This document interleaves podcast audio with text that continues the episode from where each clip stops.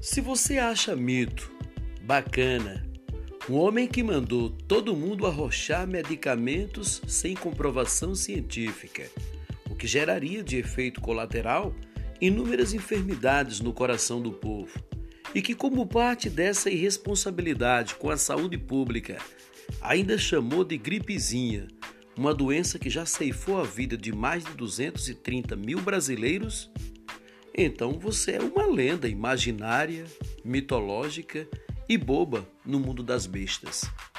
Aplaudir quem desdenha da própria saúde? Nem as antas.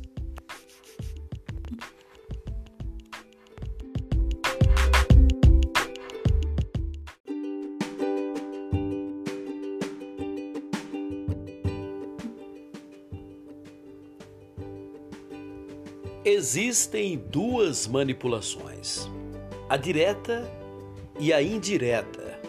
Na direta, vão te manipular.